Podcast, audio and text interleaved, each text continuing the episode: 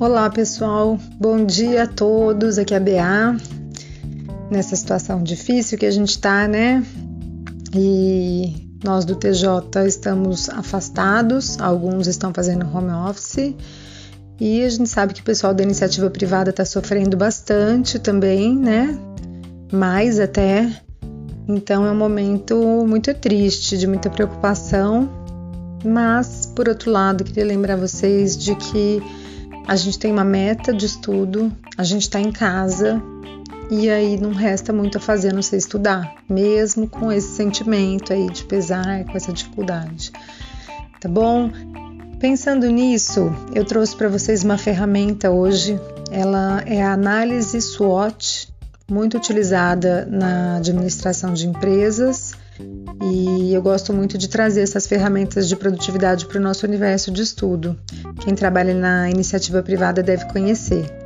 Bom, SWOT é a sigla formada pelas palavras em inglês é, Strengths, Weaknesses, Opportunities e Threats, que são forças, fraquezas, oportunidades e ameaças. Em português também chamam de FOFA, por causa das iniciais, tá?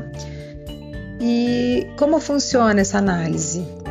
O ambiente interno ele é constituído das forças e das fraquezas, e o ambiente externo das oportunidades e ameaças.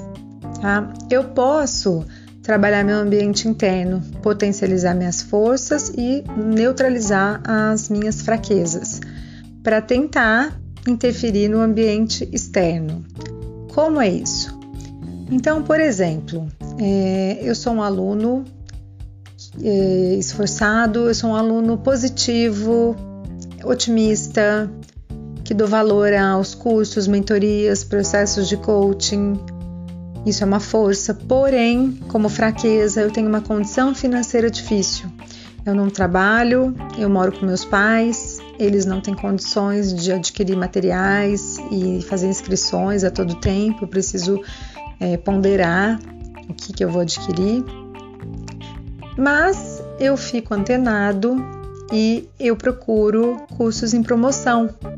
Então, se aparece, por exemplo, um curso do NEAF, do Estratégia, em promoção, um escrevente 360 ou um processo muito bom de coaching, né? Aí eu adquiro porque eu ah, eu dou valor para estudo, mas eu minimizei aí a minha fraqueza e comprei na promoção, tá? Imagine uma outra situação em que eu seja um estudante que tem uma tendência para padrões de negatividade, que seja pessimista, aquele estudante que se abala facilmente com fatores externos. E aí vem uma ameaça que é uma pandemia, uma doença em todos os continentes, com vários, né, que é um perigo.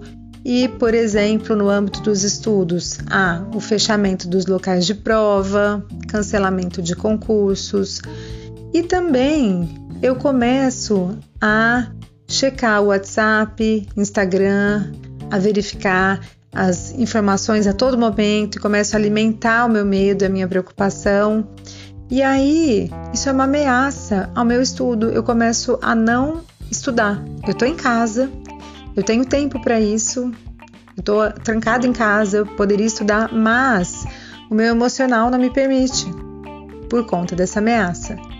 Tá? Então, é, como mudar isso? Refletindo, pensando nessa análise, que é muito interessante, pensando em como neutralizar isso. Será que eu posso é, desligar meu celular? Nossa, mas eu vou me alienar. Num momento como esse, eu não vou saber o que está acontecendo? Não, você pode buscar as informações para se prevenir, procurar no YouTube como evitar a doença, tomar as medidas que estão sendo orientadas mas você pode colocar um limite para isso, né? não ficar vendo tudo. E então você começa a trabalhar a sua cabeça para sentar estudar, tá bom? Esse é um exemplo de uma análise e essa ferramenta é utilizada no processo de coaching individual para quem tiver interesse e puder É, o processo é muito interessante. Para quem não puder agora ou não tiver interesse, faça você a sua análise.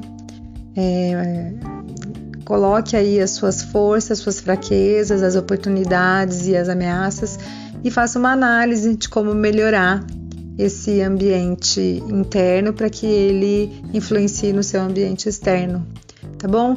Eu espero ter contribuído um pouquinho, né, nesse momento e desejo a todos aí bons estudos, força, foco, fé e serenidade mais que tudo nessa época, né? Até mais, pessoal. Fiquem com Deus aí.